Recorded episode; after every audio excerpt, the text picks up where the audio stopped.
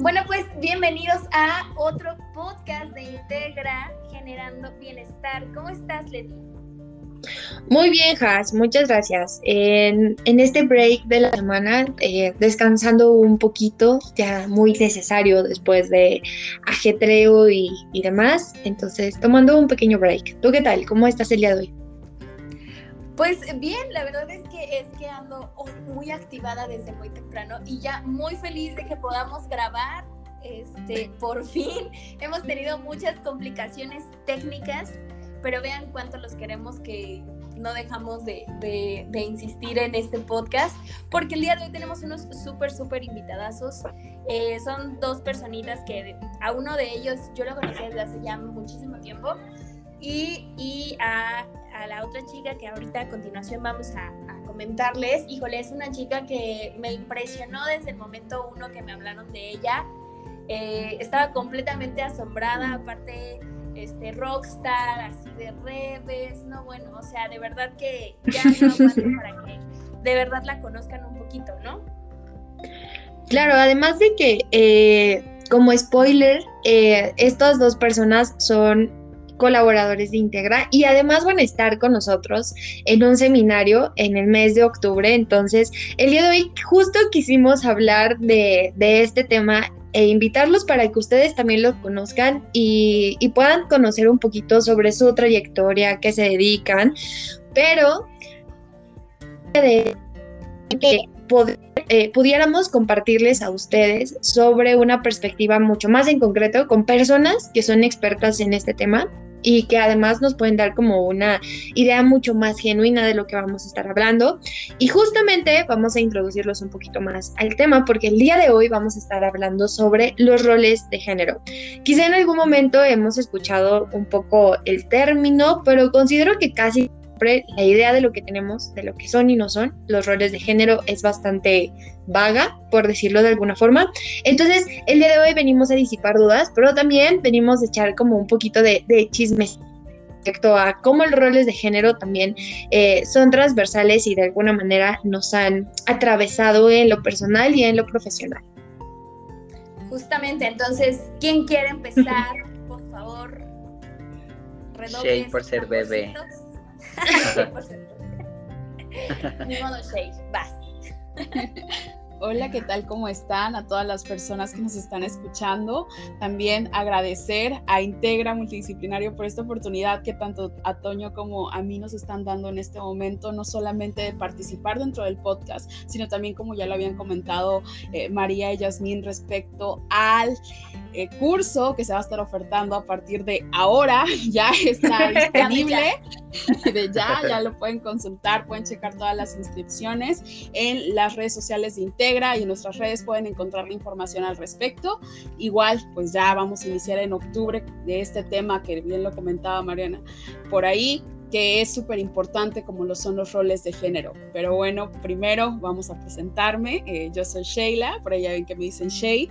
Eh, me gusta mucho que me digan Shay, soy Sheila Zamudio Beltrán, soy feminista, soy una mujer eh, afromexicana, soy una mujer que me han denominado activista, aún no termino de relacionarme con ese pues con ese término, pero eh, eso se, me ha dicho, yo siempre he tenido la idea de la, que las personas activistas en realidad no debería ser solamente un grupo selecto, sino todas las personas como tal, pero debemos de asumir ese compromiso con la sociedad y para hacer ese cambio. Entonces creo que todas las personas son activistas, simplemente hace falta que tengan ese compromiso para que puedan inmiscuirse y hacer este cambio que se está buscando.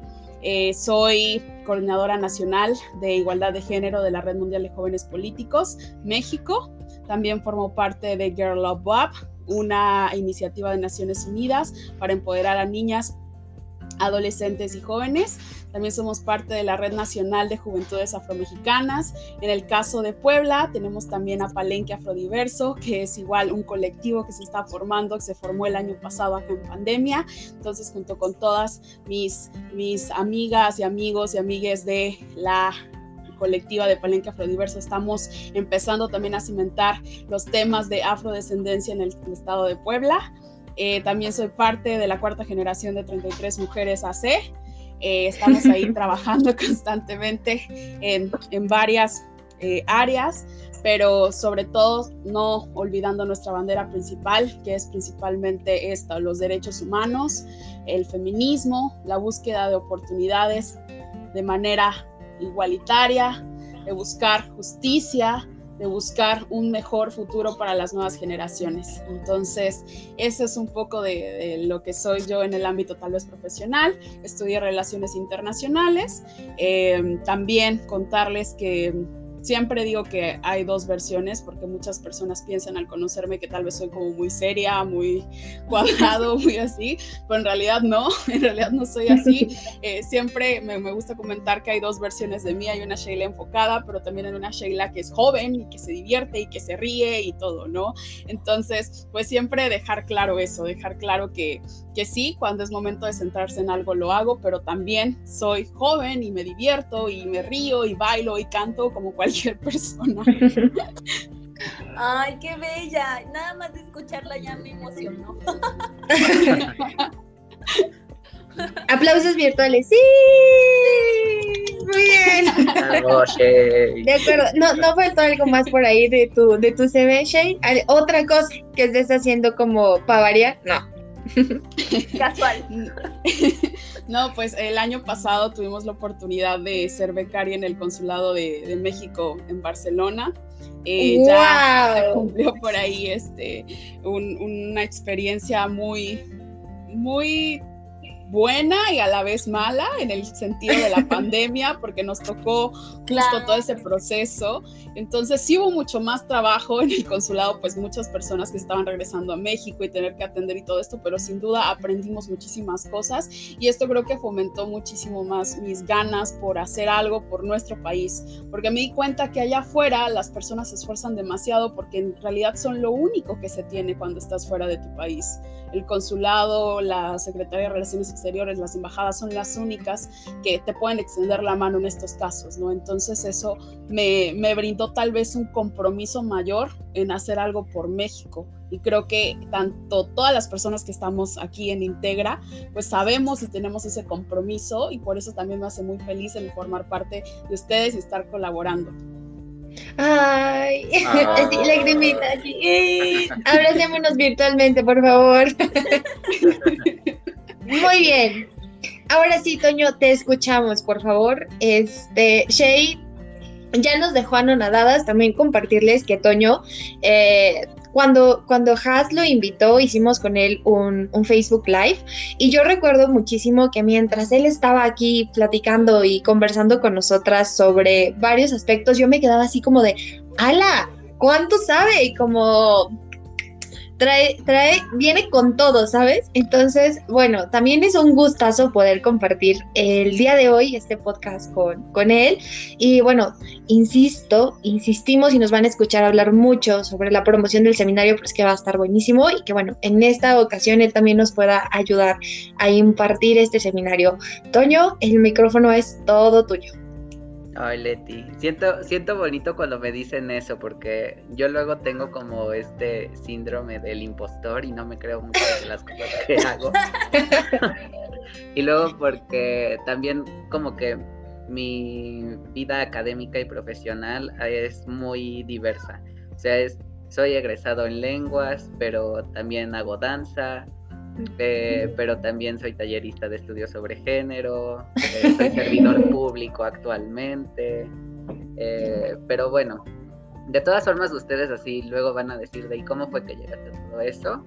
Sí está un poco hilado, o sea, sí hay de todo por ahí. De cómo llegué a los estudios de género, que tal vez es lo que más les importa a quienes nos escuchan, pues las lenguas me llevaron, tuve un profesor en la, en la licenciatura eh, le mando un abrazo, aprovechando, eh, porque era, es eh, un profe bastante cálido, bastante inteligente y siempre en su clase nos hacía reflexionar sobre varias cosas, ¿no?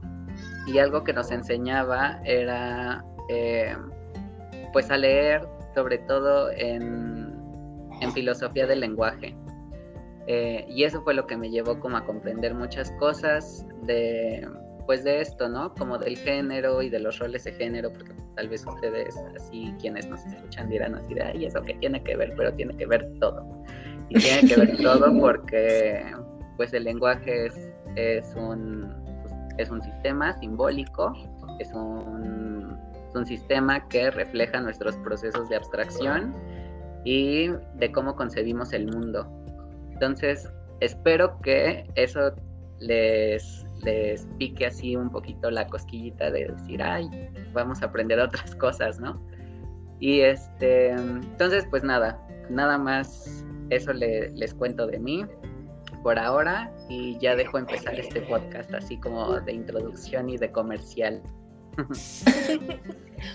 y que yo creo que, que, justamente la verdad es que a nosotros nos emocionaba mucho eh, que, que estas dos personitas bellas estén colaborando con Integra, porque la idea de nosotras pues justamente es, es poder generar una sensación de bienestar en todas las personas que puedan llegar a Integra por el tema que sea, ¿no? O sea, en general no necesariamente por cuestiones solo psicológicas, o sea, realmente si se dan cuenta, eh, vienen de otras, otro tipo de formaciones, ¿no? Y que llegaron aquí por, por, la vida, por las situaciones sociales, ¿no? Y que no necesariamente tienes que dedicarte a un área de la salud o a un área social para que tengas o para que sientas esta sensación o esta necesidad incluso de entender qué es lo que está pasando. O sea, saben, yo creo que ahorita, no sé ustedes qué opinan, pero hay mucha información y desinformación al mismo tiempo. ¿no? O sea, es como que, como si tuvieras todo un buffet, pero de repente no sabes qué elegir y entonces eh, estás como en esa sensación de Internet te provee de todo, pero así como te provee de todo, no hay esta, este proceso de, de discriminar qué sí, qué me sirve, cómo me sirve, cómo voy a emplearlo, cómo voy a usarlo. Y lamentablemente solo es, te manda información, ¿no? Y entonces está mandando información justamente a, niños, ¿no? Que ahorita están como muy en la tecnología, ¿no? Y, y creo que ese es uno de los riesgos que ahorita es maleable la información. Y parte de que quisiéramos también hacer este podcast es justamente porque creo que hay muchos decires alrededor de eh, la perspectiva de género, ¿no? Y también hay demasiados decires alrededor del género y las sexualidades. Y que creo que ahorita, de un tiempo para acá, se ha encontrado más en, una, en auge, pero sí o sí hay como visiones bastante dicotómicas, ¿no? Tanto hay visiones mucho más flexibles y que además tienen la firme convicción de informarse y leer y empaparse de este tema para poder emitir una opinión o un juicio, así como existe otro grupo finito de personas las cuales emiten su juicio desde un aspecto o desde una perspectiva mucho más moralista y que creo que eso también de alguna manera genera o modifica bastante la percepción que se ha tenido eh, o que se sigue teniendo sobre el género y sobre la perspectiva de género. Entonces, eh, también parte de hablar sobre los roles de género es como irnos encaminando poco a poquito a tener tal vez una visión mucho más apropiada y una perspectiva con más bases, tal vez, o con más cimientos sobre estos temas. Entonces, bien, a lo que nos truje Chencha, cuéntenos y vamos a empezar ya a meternos en el tema. Eh, ¿Qué hablamos cuando hablamos de roles de género? O sea, vamos a empezar por, por los súper básicos. Exacto, sí. O sea, ¿qué son los roles de género y, y, por qué es tan relevante hablar de ellos? A ver, ¿a quién, quién le gustaría como comenzar a ilustrarnos, chicos? Pero no se peleen, o sea. Los dos así viendo virtualmente. ¿Tú Shay o yo? Ah. Va, va, vamos, vamos retroalimentándonos. Va, va. Pues mira, para empezar yo creo que un rol es básicamente este papel que una persona eh, desempeña dentro de un determinado contexto. Eso es eh, lo que regularmente asociamos cuando escuchamos la palabra rol. Entonces, al hablar de roles de género, estamos hablando de todos aquellos eh, valores, conductas, actividades, lo que le corresponde a una mujer y lo que le corresponde a un hombre en un determinado tiempo y contexto. Regularmente estos roles, al estar pues determinados por el contexto, el espacio y el tiempo, pues pueden modificarse en algunas sociedades, ¿no? No es lo mismo el rol de género que llevan, no sé, en África al que llevamos aquí en, en América. ¿no? Son diferentes visiones que se pueden dar dentro, dentro de esta gama de, de actividades, inclusive hasta de formas de ser, porque hasta un rol determina nuestras propias identidades y cómo nos vamos a desempeñar dentro de la sociedad. Básicamente se da en esta interacción social. No sé, Toño, por ahí, ¿qué, qué, qué opina al respecto? Sí, justamente concuerdo con él. Solamente quería tal vez añadir así muy rápido eh, esto que dice Marcela Lagarde, ¿no? Sobre el género. Eh, es prácticamente esta construcción social que nos dice cómo tenemos que comportarnos, etc. Ahora, sobre este de los comportamientos, eh, son precisamente un, es una manera de simbolizar y de naturalizar ciertas conductas. Eh, que bueno, porque mucha gente lo hace así, o sea, que viene de, un pensamiento bastante, bastante, tradicional, justifica que las mujeres, por ejemplo, deben quedarse al cuidado de la casa, porque así ya se hacía. Eh, y esa, eso, por ejemplo, eh, a mí me gusta hablarlo mucho porque generalmente esas normas nos las enseñan desde muy pequeños eh, y vienen como de una especie de no lugar, como que quien las enuncia viene de, es un conocimiento como del ya por todo sabido. O sea, cuando un, un niño está llorando y llega la mamá y les dice los niños no lloran, eso es una norma que pretende precisamente hacer un rol de género. Por ser niño tú no puedes llorar, no te puedes permitir esta actividad, no puedes desahogar tus sentimientos, por ejemplo. Eh, y Lagarde toca ahí algo bastante interesante y ella precisamente habla de que los roles de género hacen que nos especialicemos en ciertas tareas. Pero mucha gente podría pensar que, eh, por ejemplo, que por ejemplo, por naturaleza. Pero realmente pues no, o sea, en, la casa pues tienes que ocuparte, por ejemplo, de, en el caso de que seas mamá, pues de cuidar al niño, estar pendiente de estar haciendo la comida o de estar haciendo el quehacer, etcétera, como que eh, se presta el espacio como para hacer diferentes actividades, mientras que los hombres, por ejemplo, si van a, solo a trabajar, pues solamente tienen que estar poniendo atención a la actividad que hacen en su trabajo y se acabó, ¿no? Pero no es natural, no viene de una especie de biologicismo ni nada parecido. Eh, y ya, hasta ahí lo dejo, ya tal vez después ya, entremos en materia de y cómo se resuelve eso. ok. De hecho, eh, Sí, sí, sí, sí, Shay, Shay, Complementando lo que, lo que mencionaba Toño, entonces básicamente también los roles de género pues marcan cierta posición en la estructura social, lamentablemente. Los roles de género también determinan esta finca que hay en cuanto a la desigualdad, porque si hay ciertos roles de género que se implementan hacia las mujeres, hacia los hombres que van, por ejemplo, determinados en el caso de, de los proveedores, a los hombres regularmente se les, se les finca esta responsabilidad y a las mujeres el estar dentro del espacio doméstico que lamentablemente la sociedad vamos a esta posición en la estructura social, pues no lo ha valorizado, ¿no? Entonces piensan que por estar en la casa, por estar trabajando eh, en la limpieza del hogar, por cuidar a los hijos, a, los, a las hijas, pues regularmente esto no tiene el mismo valor que la posición de productividad que tal vez tendría un hombre. Entonces también los roles de género los podemos asociar a esto que igual nos comentaba Toño, una posición en la estructura social, pero que también va ligada a una desigualdad, ¿no? Claro. Y que yo, y que creo, y que yo creo que, que, lamentablemente está estereotipada, ¿sí? O sea, por ejemplo, algo que, que mencionaba Toño como como que las mujeres se dice que son multitasking.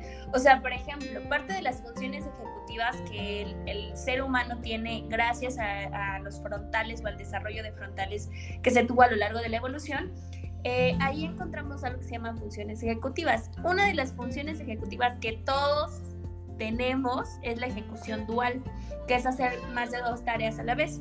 No es una habilidad, capacidad, sexto sentido que tengamos las mujeres. Todas las personas la tienen. La cosa aquí es que nos, nos educan o nos construyen a través de lo social y nos van diciendo que, ah, pues es que solo las mujeres, ¿no? Y entonces, claro, si me dicen que no tengo, no tengo una necesidad de hacerlo y de desarrollarlo, pues ¿para qué hacerlo? ¿No? Si, si desde mi género no tengo esa capacidad, cuando realmente todos los seres humanos tenemos esa potencialización, ¿no? Sin embargo, o sea, algo que, que creo que hay que retomar bien importante es que todo esto se ha construido desde lo social. ¿no? Y entonces no es algo que tengamos sellado así en nuestro cerebro, en el, en el córtex, de que nos diga, ah, pues mira, tienes que ser así, ¿no? Y que lamentablemente mucha gente, no, no, es que el cerebro de las mujeres y el cerebro de los hombres es diferente. Probablemente en ciertas funciones orgánicas funcionamos de forma diferente, pero eso no quiere decir que este, pues yo tenga, este, mi cerebro sea más grande que el de otra persona, ni viceversa, ¿no? Y es algo que las personas usualmente no, no integran, sino ya lo asumen como un discurso súper aprendido y súper vivido de esa forma, ¿no? Y hay algo bien importante que voy a retomar como un poquito de lo que decía Toño, de lo que decía Haas y de lo que decía Shay. Parte del contexto, el contexto es vital y tenemos que comprenderlo a partir de ahí. Es decir, hay muchas cosas que desde una perspectiva como más biologicista, se consideran estas diferencias entre hombres y mujeres eh, con respecto a cómo se encuentran constituidos orgánicamente, ¿no? O fisiológicamente hablando. Sin embargo, esta, esta parte o esta constitución eh, biológica no significa que de alguna manera tengamos como ciertas habilidades diversas con respecto a qué sí podemos y qué no podemos hacer. Algo que se me venía como mucho a la mente es que para muchas personas es bien difícil eh, poder separar género de sexo, ¿no? Y justamente en el siglo XIX, en el siglo XX, muchas de, las mujeres o de las pioneras del feminismo hacían esta distinción a partir de cómo eh, la mujer no era sujeto de derecho porque no se le consideraba o no se le humanizaba, ¿no? Mucho desde considerar que sus capacidades intelectuales, eh, sus capacidades como a nivel personal, a nivel X, eran mucho menores o eran como de alguna manera discapacitantes en comparación a las de un hombre. Y justamente eso tiene que ver mucho con la división del trabajo. ¿A qué me refiero con la división del trabajo? Pues bien, eh, quizá cuando comenzó esta parte como de la constitución de la sociedad como lo conocemos ahora, eh, tuvo que existir una división de trabajo con respecto a tú te encargas de esto y yo me encargo de lo otro. Y mucho de ello tiene que ver con la cultura, ¿no? En este contexto muy específico, bueno, tal vez en su momento los hombres fueron cazadores y, y demás y las mujeres eran recolectoras. Sin embargo, eso no significa que hasta el siglo XXI se tenga que perpetuar de la misma manera, ¿no? La división del trabajo no es precisamente o no significa de alguna manera que tenga que ser de la misma manera en este momento, en tiempo y el lugar, ¿no? Tiene que ver mucho con el contexto, tiene que ver demasiado como con tiempos y, formas, por decirlo de alguna manera. Y esto me lleva a lo siguiente. Creo que parte de lo, de lo que asumimos de los roles sociales tiene que ver mucho con algo que se llaman representaciones sociales. Las representaciones sociales tienen que ver como con toda una estructura eh, cognitiva que nosotros nos vamos generando a partir del de del aprendizaje y de algo que llamamos andamiaje, ¿no? Todos los seres humanos aprendimos a partir de nuestro contexto próximo, es decir, aprendemos a partir de lo que vemos, lo que oímos y de lo que interiorizamos de muchas formas. Una vez que lo hacemos, entonces generamos algo que se llama anclaje y a partir de que generamos algo que se llama anclaje, según Moscovici, entonces generamos una estructura que se llama esquema y a partir de esto es como nuestro radar, por así decirlo, o es como nuestro bastoncito que nos va diciendo esto sí y esto no. Esto sí porque es más aceptado y te verás menos eh, en riesgo. Y esto no porque entonces serás rechazado y entonces serás excluido y entonces serás marginado. Por lo tanto, los roles de género en realidad no son algo innato, no vienen programados ni tampoco es algo que se transfiere de manera genética. Eh, no es algo como mera y propiamente biológico. En realidad tiene que, es como la influencia de todo, ¿no? Es la manera en la que percibimos y construimos día a día la realidad desde nuestro lenguaje, desde nuestras acciones y sobre todo también desde nuestras omisiones. Y que gracias a que es construido puede ser ¿no? O sea, que es algo que, que la gente probablemente no sé si sepa, que sí se puede cambiar esto. O sea, no es algo que, que traigamos ya insertado en nuestro cerebro, ¿no? De, de, a fuerza tiene que ser así, sino que puede, puede irse cambiando a través del discurso sobre el cual nosotros perpetuamos o no este tipo de ideas que tenemos, ¿no? Y el hecho de, de no solamente Latinoamérica, ¿no? Alrededor del mundo siempre se han tenido discursos de acuerdo al contexto de cómo debería o debe de comportarse tanto un hombre como una mujer. Y que creo que, no sé, a mí me han tocado, no sé a ustedes, escuchar muchas personas eh, yo ahí con mis alumnos, en, en, reuniones, con amigos, Facebook, que pareciera que hablar de género necesariamente es hablar de la mujer. ¿Saben? Como que asocian que hablar de género es hablar solamente de, de el rol de la mujer, que sí obviamente nos interesa y, y tiene todo un discurso detrás, pero claro que no se habla solamente de la mujer, o sea, hablar de género es hablar justamente de las construcciones que se han dado de ambas partes, ¿no? Porque también los hombres desde este, esta idealización de deben ser fuertes y y los hombres son súper racionales y la mujer emocional y todo esto que nos enseñan a lo largo de la vida, pues también tiene que ver como con ellos, ¿no? Y que creo que ahí, perdón, a diferencia de lo que ustedes crean, tiene que ver mucho también con la concepción binaria que nos hemos construido del mundo, ¿no? O sea, hablar de género no es hablar de hombres o mujeres. O sea, hablar de género es también hablar como de un abanico de posibilidades y es hablar como de un abanico de identidades. Entonces, justamente creo que tiene que ver mucho también con, con la idea que, que se nos y que se nos ha construido a partir de la experiencia de que género solamente hay dos, ¿no? O sea, solamente es hombre y mujer, solamente existe lo femenino y lo masculino. Y todo lo que salga de eso y todo lo que no pertenezca a eso, entonces está desviado y entonces es patológico y entonces hay un problema ahí. O sea, seguramente tenemos que sospechar de algún tipo de trastorno porque no entra, ¿no? O sea, esta necesidad del ser humano de categorizar absolutamente todo y romper con esa categoría. Entonces de repente nos mete en un conflicto grandísimo. O sea, si no hablas de un género binario, entonces pareciera que también para las personas no es bien aceptado. Y que justo a mucho como de esta, esta construcción de solamente existen dos géneros, por lo regular vamos a intentar categorizar, meter o encasillar a los demás géneros en estos dos. ¿No? Eh, en muchas ocasiones el ser homosexual, el ser bisexual o eh, ser un género mucho más fluido, casi siempre o para muchas personas es como eso de manera inmediata te, vuelve, te convierte en mujer, ¿no? O sea, si eres hombre y eres homosexual, entonces eso te convierte o te traduce a mujer, ¿no? O sea, seguramente. Claro, y si eres mujer y de repente, eh, pues tu orientación sexual no es eh, cisgénero, entonces lo mismo, ¿no? Eres hombre, o sea, eres, eres una machorra, eres esto, eres el otro, y que creo que viene mucho a partir de, esta categorización eh, binaria, ¿no? Solamente hay dos géneros o hay dos categorías, pero creo que ya me fui más para allá, espero no haberlos revuelto, entonces bueno, los escuchamos chicos. Retomando lo que mencionaba Yasmín respecto a que cuando escuchamos la palabra género solo pensamos en las mujeres.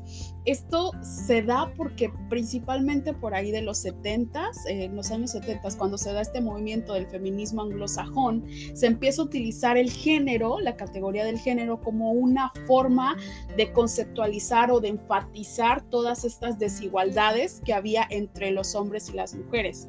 A partir de eso es como también se sustenta la lucha por la igualdad de género. Es por eso que existe todavía toda esta inclinación de que cuando escuchamos igualdad de género o género, solamente nos inclinamos hacia las mujeres. Pero como bien lo decía Leti, no es así. En realidad se está abarcando todas, todas y cada una de, las, de las personas que, que están dentro de esta propia socialización. ¿Te gustaría agregar algo, Toño? No, si quieren ya pasamos a la siguiente. no, es que, ¿saben? O sea, la verdad creo que este tema como para muchas cosas, entonces luego uno se, uno se pica hablando de esto. Pero quisiéramos saber también un poco de, de a ustedes qué les movió, o sea, a nivel como experiencial, eh, y creo que aquí hay como experiencias placenteras y displacenteras, ¿no? O sea, a lo largo de nuestra vida que nos mueven mucho a, investigar de algo. Este, yo siempre les digo a mis, a mis alumnos de tesis como luego me preguntan como, ¿qué, qué investigo? ¿No? Este, y yo siempre le digo, pues investiga algo que no sepas. O sea, ¿para qué vas a investigar algo que ya sabes? ¿no? Como que cuál sería el, el fundamento de investigar algo. Eh, y creo que siempre parte de lo que te mueve a investigar algo, a querer saber, es uno que no lo entiendas, otro que, que, quieras saber más, ¿no? O que, o que te mueva. Creo que en, temas de género, al menos, no sé, aquí los presentes, pero todos tenemos alguna experiencia bajo la cual tuvimos o, o nos llevó, nos empujó a decir, oye, pero pues como que esto, como que no, ¿no? O sea o sea, menos yo vengo de una educación súper, súper tradicional. Me metieron en escuelas de niñas, ¿no? Y entonces eh, yo, yo recuerdo que llevaba yo una clase de costura, o sea, era como, pues tienes que aprender a coser, ¿no? Porque pues eres una niña.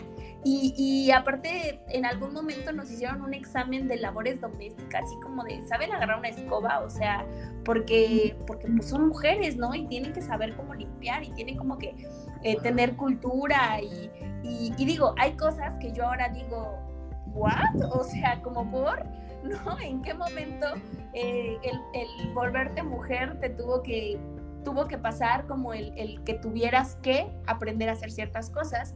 Y cuando esta escuela se volvió mixta, a la que yo asistía, este, de repente era como, ay, las niñas clase de costura y los niños, ah, pues se salen a jugar. Y era como de por, o sea, que los hombres tampoco, era, era súper, súper evidente, ¿no? Y tal vez en su momento yo no lo vi, pero mucho tiempo después yo dije, ¿por qué? O sea, como que, ¿por qué? ¿Por qué iba a esa escuela, mamá? ¿Qué onda, no? Y era como un, bueno, hija, era una buena escuela, ¿no? O sea, era como la escuela que, que, que probablemente decían que era buena, ¿no? Eh, nivel académico, bla, bla, bla. Entonces empezamos a normalizar este tipo de cosas. Así que cuéntenme, ¿a ustedes ¿qué les orilló a preguntarse qué pasaba? Así, ya tiene tiempo que no escuchamos a Toño, sí, justo, así, ya pas, ya, ah, bueno, vas, o sea, perdiste, decidimos entonces perdiste, vas. Mm, bueno, a mí me llevó la presión social de tener que estar justificando a cada rato mis actos por no ser hetero. Eh, entonces, pues bueno, luego en la uni intenté hacer, bueno, no intenté, sí lo hicimos con unos amigos. Hicimos un espacio en Facebook que se llama Diversalidad Más México. Creo que todavía existe. Empezó como un grupo, luego se hizo una página.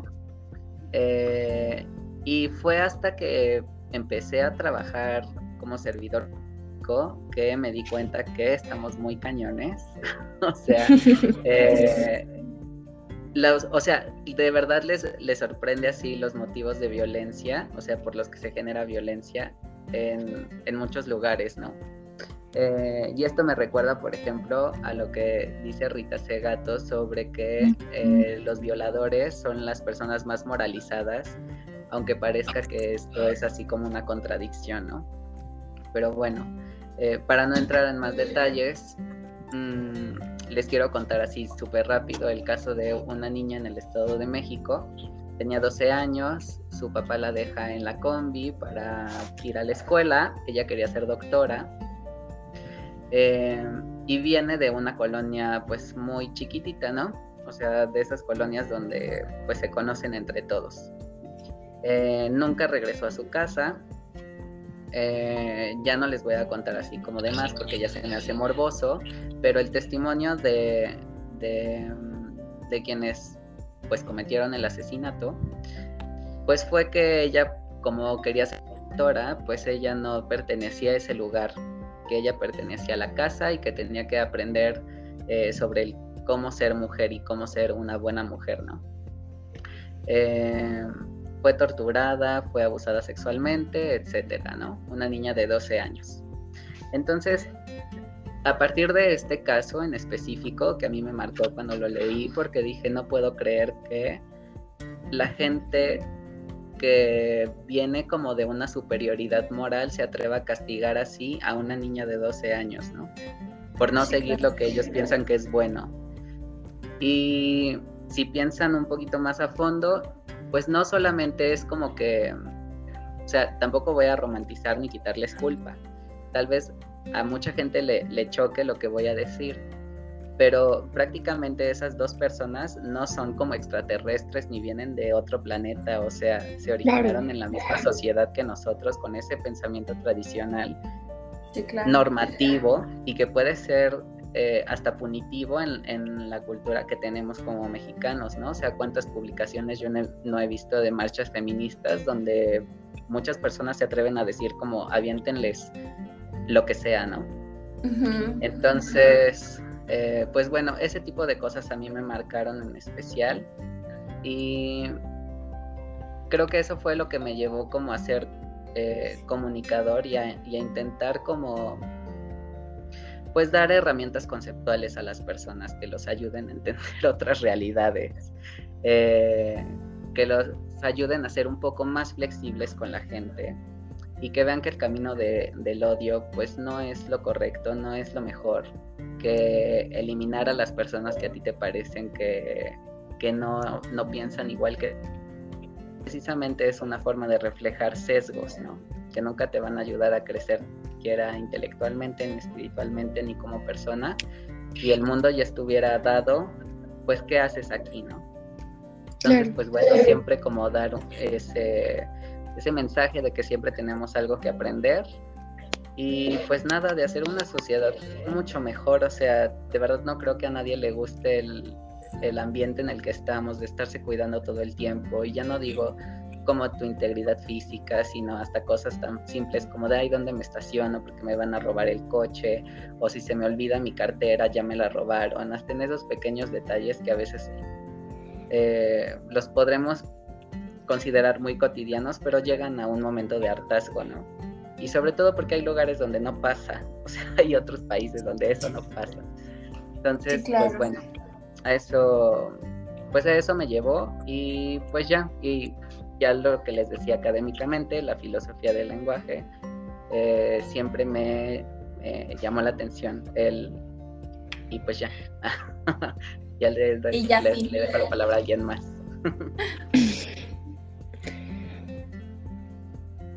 en, mi caso. Shay, cuéntanos ahora tu, tu experiencia.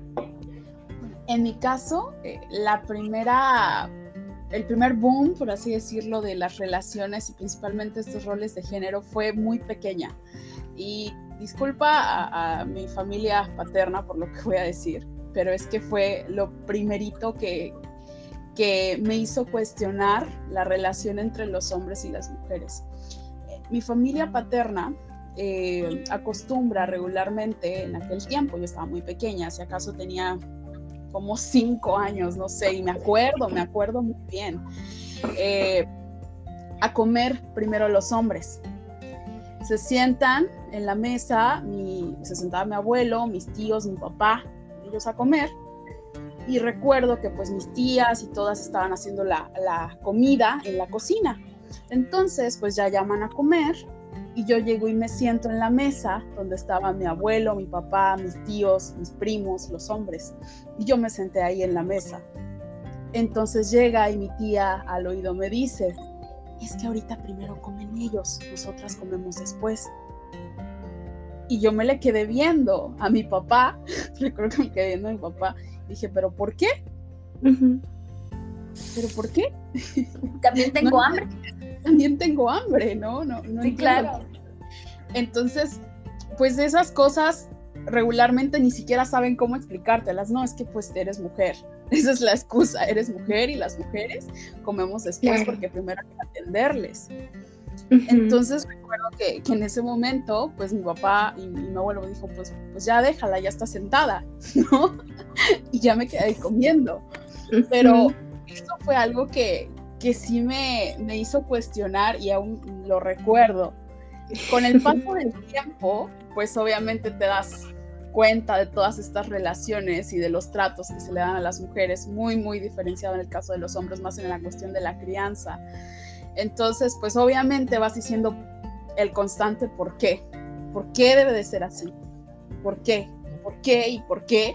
Y en este camino, hacia buscar una respuesta al por qué, fue como encontré esta situación de desigualdad, esta situación que no solamente me transversalizaba a mí, sino a muchas otras mujeres, en muchos otros contextos y en diferentes realidades.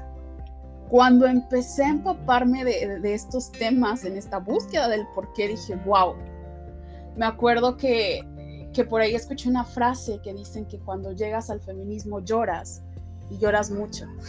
Y es cierto. Sí. Cuando te das cuenta que toda tu vida viviste violencias, que hay cosas que, bueno, tal vez por, por razones personales no voy a comentar, eh, que, que, te pasaron, que no sabías que era algo violento, que era algo que, que lastimaba tu integridad, que, y, que en algún punto de tu vida fuiste acosada, que no te sientes segura al caminar en la calle, que no es lo mismo, que casi casi tienes que pedirle a un amigo que te acompañe siempre para que ellos no tengan la, la osadía de decirte algo o de seguirte en la calle, porque bueno, respetan la autoridad masculina, pero si tú eres sola, no es así. Entonces, de repente te das cuenta de todo esto y dices, wow, empiezas a analizar tu propia historia, todo lo que has vivido y lo que están viviendo las demás allá afuera. Y es ahí cuando te das cuenta precisamente de esta relación que hay y que no solamente se da a las mujeres, como lo comentaba Toño, hay muchísimas personas, los discursos de odio, los actos de odio que son aún peor a todo lo que no se denomina dentro de lo de la heteronorma, dentro de lo que socialmente está aprobado, ¿no? Entonces, creo que es ahí donde se da este camino, al menos en mi, en mi experiencia, fue poco a poco, no fue como que de la noche a la mañana vi algo y dije, no, no, fue primero darme cuenta de mi realidad, después la realidad de las demás personas y decir por qué, por qué, por qué debe de ser así, por qué no lo podemos cambiar para que el día de mañana mis sobrinitas no les toque tener que esperarse a que coman casi casi y que te toquen las obras, ¿no? Entonces, claro. creo que es cuestión y, el motivo por el cual me fui adentrando más a estos temas. En mi caso creo que influyeron muchas cosas. Eh, yo nací y crecí en un pueblo bastante chiquito y obviamente muy conservador, de muchas formas y en muchos aspectos. Aunque mi mamá consideró abuela para su generación ya estaban como avanzadas, por decirlo de alguna forma, porque mi mamá siempre trabajó y siempre buscó la manera de cómo llevar a la par ambas cosas, tanto su profesión como nuestra crianza y, demás aspectos. Eh, era muy raro, demasiado raro, como que más amiguitos tuvieran eh, mamás que, que trabajaran, ¿no? Y no porque no tuvieran la capacidad o no tuvieran las ganas de hacerlo, en realidad radicaba muy como con respecto a eh, más esta figura masculina dentro de casa, ¿no? De, bueno, es que papá es proveedor y entonces eh, había como una idea muy generalizada de, claro, si mamá sale y nos descuida, entonces todo se viene abajo, ¿no? Nos vamos a volver drogadictos y además de que nos vamos a volver drogadictos, va a pasar como una catástrofe, ¿no? Y algo que yo siempre me preguntaba era como, ¿y por qué no nos pasa a nosotros, ¿no? O sea, a mí... Eh, y todo bien y, y, no hay mayor problema. Pero creo que también parte como de vivir en un pueblo y desarrollarme en un pueblo muy chiquito era vivir como constantemente con demasiadas exigencias muy propias de, de roles demasiado tradicionales, ¿no? Por ejemplo, que me compararan constantemente con una prima Uh, y que nos pusieran a competir en cuanto a cosas del hogar, ¿no? Por ejemplo, llegaban y me decían, oye, fulanita de tal ya sabe cocinar y ya le sale, ya le sale la sopa, tú ya sabes, y para mí era como, no, no, yo ayudo en casa, pero yo no sé hacer sopa porque en realidad no me gusta cocinar, ¿no? Y para todos era así como de, ¿y, por, ¿y por qué no? O sea, ¿qué onda, no? Eh, a mí me preguntaban cosas como, oye, tu prima ya barre y trapea toda la casa, ajá, y tú, ¿qué onda, no? Este, ¿qué, ¿por qué no lo haces? O sea, y también tenía que ver mucho como el te estás quedando atrás, ¿no?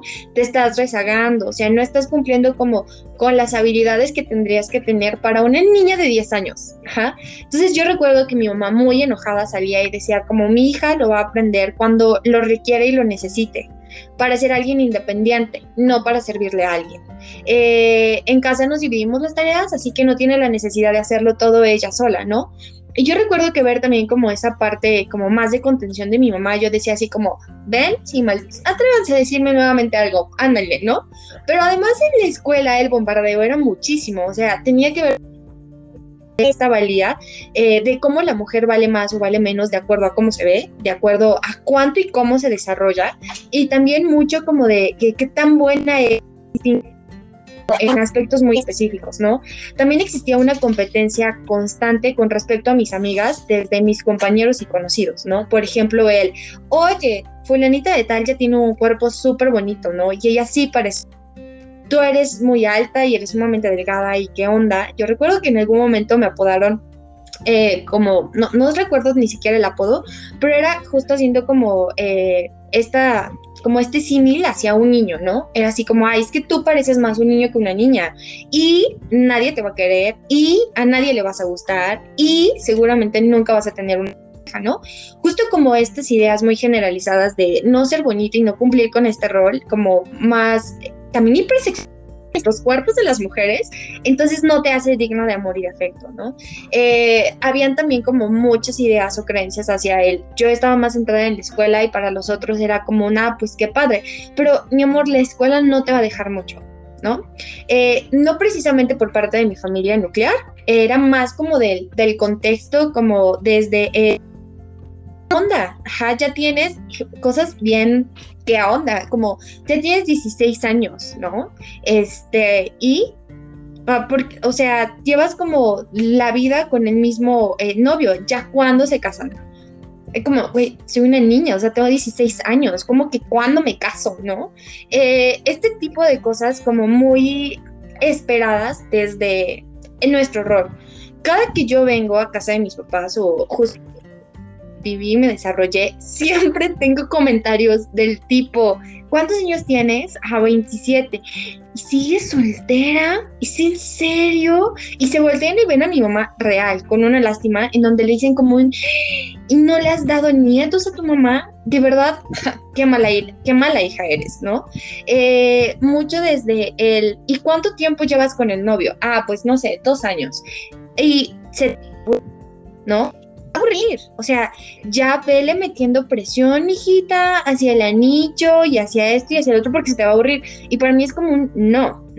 Eh, ha sido, y que también mucho de esta presión en algún momento, y eso es bien cierto, puede que tú aquí lo tengas como súper cimentado y digas como, ya, ¿no?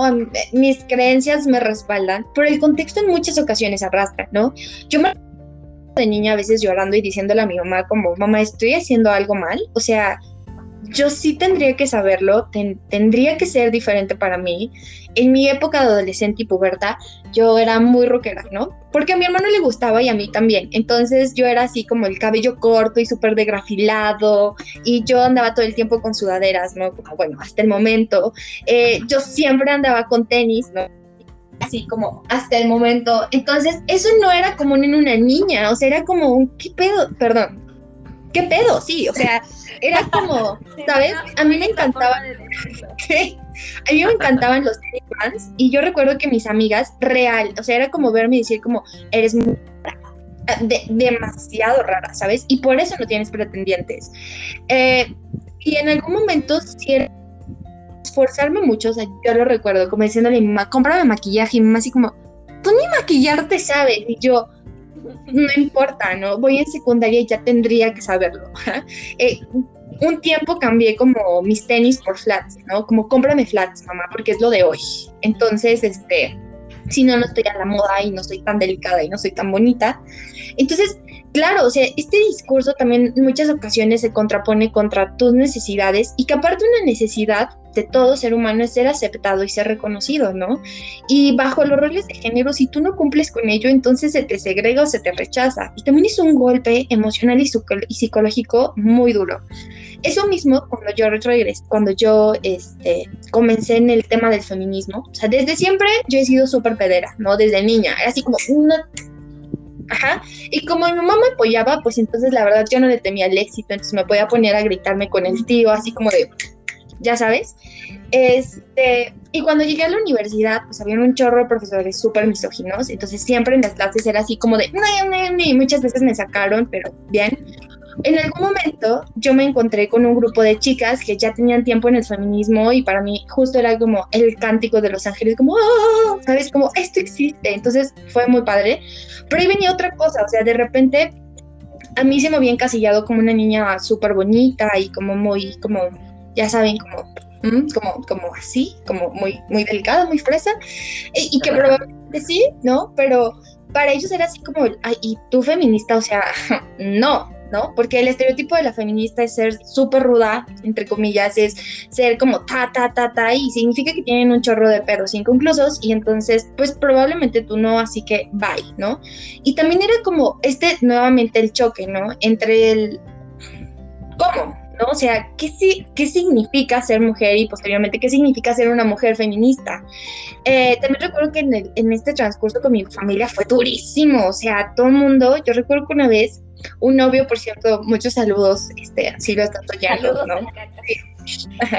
Eh, una vez recuerdo que peleando por teléfono me dijo, es que te estás volviendo loca desde que eres feminista. Pues sí, porque yo le echaba en la cara todas las violencias, ¿no? Y te estás volviendo loca. Necesito, ay, perdón, no voy a reír.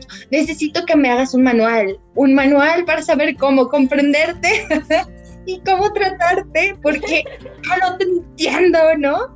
Y entonces yo recuerdo mi respuesta muy pasivo-agresiva fue así como de, bueno, necesitas un manual para muchas cosas, porque en alguien que no sabe diferenciar entre sexo y género, está cabrón, ¿no? Entonces, bueno, esa relación obviamente no duró mucho, gracias a Dios y a la vida, eh, pero a, a lo que quiero llegar es que claro, o sea, de alguna manera, conforme vamos creciendo, los roles de género no nos dejan, siempre son como súper choqueantes desde el deber y tener que ser, ¿no? Desde cómo deberías de comportarte, desde cómo tendrías que verte.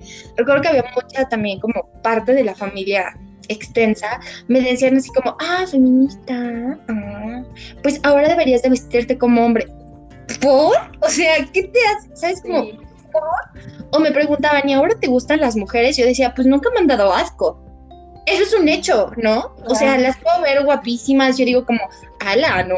Esa morra, er", ¿no? Pero, eh, obvio, nunca me han dado asco, pero no me considero o no, sé que mi orientación sexual no, no es homosexual, ¿no? Y eran como, no, porque todas las feministas son lesbianas y yo, probablemente estemos considerando serlo por fulanos como tú, o sea, júralo, ¿no? Pero, o sea, claro, hay como un sinfín de, de estereotipos y un sinfín de representaciones sociales desde cómo tendríamos que ser. Sobre esto ya empezó a ser más como como monólogo. Esto fue como un, como un monólogo de las historias de Leti. Díganme para parte 2, por favor. Y ni modo. Sí, sí, o sea, nos encantaría de verdad seguir, pero tenemos que ir cerrando. Eh, si se dan cuenta, cada uno de nosotros nos ha movido cosas diferentes, no en un punto específico, a lo largo de nuestra vida. O sea, realmente no es, no es como decía Shay, es algo que, que, con el paso del tiempo no es como que un día se levantara y dijera, ay, hoy empiezo, ¿no? Sino que es algo que se va co-construyendo con personas, eh, con información, con amigos, hasta con personas que no te caen bien y dices, güey, por ese vato, por esa, por esa chava, yo voy a, entender qué está pasando, ¿no? O sea, cada uno desde nuestras historias familiares que cabe mencionar, no aquí no estamos diciendo que nuestras familias, la cosa es aquí socialmente así te enseñan, ¿no? Y entonces lo que hace la familia es va a ir repitiendo como lo que le han enseñado, así a través de generaciones y generaciones. Y bueno, pues, ay, me choca decirles que nos tenemos que ir, pero eh, me gustaría tal vez que antes de, ir cerrando, eh, pues decirles que al menos justamente en Integra nos hemos dado cuenta eh, o, nos hemos topado mucho con estas historias como a lo largo de nuestra vida y obviamente ya como, como, como centro. y es por eso que nos, nos reunimos junto con Toño y con Shay para generar este seminario en donde pues obviamente hablaremos más a fondo, ya no tendremos tanto, tanto límite en muchas cosas, por eso lo, lo, hemos planeado para un mes entero, entonces por favor vayan, pidan informes, eh, porque esto es algo de, de, de ir co-construyendo junto con personas que, que, te den esta validez que estos pensamientos que si tú has tenido en algún momento en una cena familiar, que si tú has tenido con tu mamá, con tu papá, con tu pareja, en donde no te sientas cómoda o cómodo o cómodo con una situación, con una etiqueta, con un debes de, que está bien, o sea, que le hagas caso, que le hagas caso a ese pensamiento y esa sensación, porque, porque puede que eso te lleve a descubrir una cantidad de cosas impresionantes. Entonces, pues me gustaría tal vez que cerráramos cada Shea, este, Toño y Leti con, con algo que, que el día de hoy les hubiera gustado escuchar hace unos años, ¿no? O sea, ¿qué, qué le dirían a esa persona que, que no sabía qué estaba pasando o que no entendía por qué estaba pasando, ¿no? Este, yo a la Haz de la prepa tal vez le diría como, oye, sí está bien que no te guste hacer ciertas cosas, ¿no? O sea, está bien que no te guste eh, eso de la clase de costura, por ejemplo, ¿no? Y que en ese momento me hacía sentir muy mal, probablemente. Entonces, no sé, ¿qué le dirían a su yo de hace unos años eh, confundido y aturdido? Yo empiezo. Ah. A ver, yo le diría que. Em, que qué desgracia que tuviera que pasar varios años como para llegar al, en algunos espacios donde te permitieras eh, encontrarte a ti mismo de manera mucho más fácil. Y de segundo momento, eh, que lo tomes en serio. O sea, bueno, ya esto también es, o sea, es para mí de, del pasado y para la gente, así que tal vez no sé. Eh, que me ha ayudado, por ejemplo, a hacer relaciones un poquito como mucho más sanas, a no pensar en el solo recibir de la gente. Mm, y eh, y pues ya, así como comercial del seminario, eh, seguramente muchas empresas van a preferir contratarte porque seguramente no vas a, o sea, sabiendo esto y haciendo una reflexión constante, seguramente no vas a generar espacios de violencia, no vas a hacer mal ambiente laboral, no van a tener que despedirte por hacer esas cosas, que se puede. Entonces eres un costo menos. Eh, o sea, suena muy feo, pero bueno. Y seguramente encontrarás muchas eh, áreas de oportunidad, por ejemplo, eh, incluso en los censos que hacemos, ¿no? Sobre la gente cuando te dice así de hombre o mujer, y muchas veces no saben si preguntan sexo o género, y es súper importante hacer una distinción. Eh, nuestros censos tienen sesgos, por ejemplo. Mm, entonces, pues bueno, eso, eso me diría, porque yo quiero trabajar ese tipo de cosas y tal vez gente que nos escucha, tal vez también quiere llegar como a, esos espacios, ¿no? Y entender otras cosas. Y pues ya no sé quién más quiere ahora. Shay, vas, vas tú y ya para que... No, me quiero ir, pero nos tenemos que... Pero ni modo. Pero ni modo. Sí, creo que igual como menciona Toño, no solo es para Michela del pasado, siempre gusta decirlo, Michela del pasado, siempre del pasado, y también a las personas, lo que le diría es involúcrate, no te quedes en el por qué solamente, sino haz algo para cambiar ese por qué, desde ya. A veces, sí, tengo ahorita, acabo de cumplir 25 años, entonces luego digo, si hubiese comenzado, no sé, a los 16, Tal vez ya llevamos más cosas armadas, más cosas hechas, pero me doy cuenta que cada persona tiene un proceso distinto. Pero sin duda lo que le hubiese dicho y lo que le seguiría diciendo es involúcrate. Acciona. Rodéate de personas que piensen similar a ti o muy diferente que te puedan retroalimentar. Conoce, crea una red de, de apoyo y poco a poco vas a aprender muchísimas cosas, muchísimas cosas. Y eso es algo que, te da muchísimo valor para enfrentarte a lo que hay allá afuera.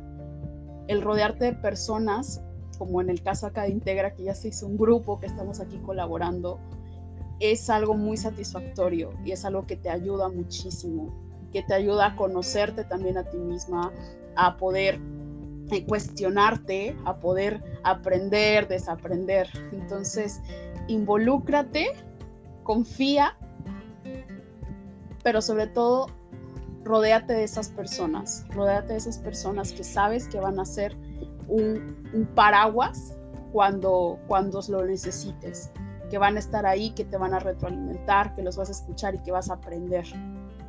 Y que posiblemente tú también puedas compartirlo con más personas. Entonces yo creo que eso sería el, el principal. Hazlo ya, involúcrate y no te quedes en el porqué. Yo ya estoy a punto de llorar. y yo decía, bueno, lo me lo diré llorando, muchas gracias. Creo que yo me diría, ah, no eres lo que los otros piensan y no tienes que ser lo que los otros desean o necesitas. Y creo que también me diría que más adelante me voy a encontrar con personas que entiendan o que entienden cuánto duele y cuánto se necesita. Y algo más que, que también me diría es no desistas sigue resistiendo, porque, porque resistir de muchas formas también es existir. Eso me dice. Ay, qué bello, Dios santo, cosas motivadoras. Eh, pues, eh, como, como acaban de escuchar, la verdad es que cada uno de nosotros que estamos el día de hoy aquí, estamos con, un, con una historia, con unos motivos que nos encantaría compartir con ustedes. Así que por favor, síganos en nuestras redes, eh, Integra Centro Multidisciplinario, nos encuentran en Facebook. Tenemos una nueva página de Facebook, entonces síganos, de los like. Eh, también estamos en Instagram. tenemos una página web que es www www.integrabienestar.mx. También este, síganos en todas nuestras redes, también sigan a, nuestros colaboradores. Ay, no sé qué le pasó, Toño. Este, eh, Shay está en Instagram, creo que ocupas más Instagram, ¿verdad, Shay? Sí, estoy como arroba Sheila Sambel en Instagram y en Facebook como arroba Sheila Sambel con doble L. Ahí sí, ahí, está. Y Toño lo encuentran como villafaña.9 en Instagram. Este, y creo que en, Facebook estás como. En Facebook como, como Antonio Villafaña, pero es muy privado. Debemos tener amigos en común para que me encuentren. Pero eso no es página, así que bórrenlo, bórrenlo. Se cancela, se cancela Pero este, Instagram sí. ok, síganos en Instagram, síganos en nuestras redes, déjenos comentarios si quieren que hablemos eh, tal vez en un futuro no muy lejano de algún tema en específico. Y pues, Leti, no sé qué más eh, quieras decir. Ay, invitarlos, seguirlos invitados al seminario y decirles que en el seminario vamos a aprender desde un marco teórico muy específico y que vamos a conjuntar nuestras áreas, tanto la psicología, las ciencias sociales, el arte y demás, y que además vamos a estar también trabajando como en estrategias de intervención de cómo poder vincularnos a partir de roles de género mucho más flexibles y que esto es súper útil, estudies o trabajes en el área que trabajes, necesitamos más profesionales y necesitamos más personas sensibilizadas en género. Entonces, sí, si tú tienes el interés, pero sobre todo, si también reconoces la necesidad, no puedes dejarlo pasar. Estamos poniendo todo el corazón y todas las ganas del mundo para que salgan súper bien y agradecerles por haberse quedado hasta este punto eh, con nosotros en el podcast y sobre todo agradecer mucho a nuestros invitados, a estos dos rockstars que nos acompañaron el, el día de hoy y que nos van a seguir acompañando. Y agradecer mucho nuevamente, Has, el, el, el espacio. Pues muchas gracias y recuerden que en Integra generamos bienestar. Nos vemos en el próximo episodio. Chao. Bien.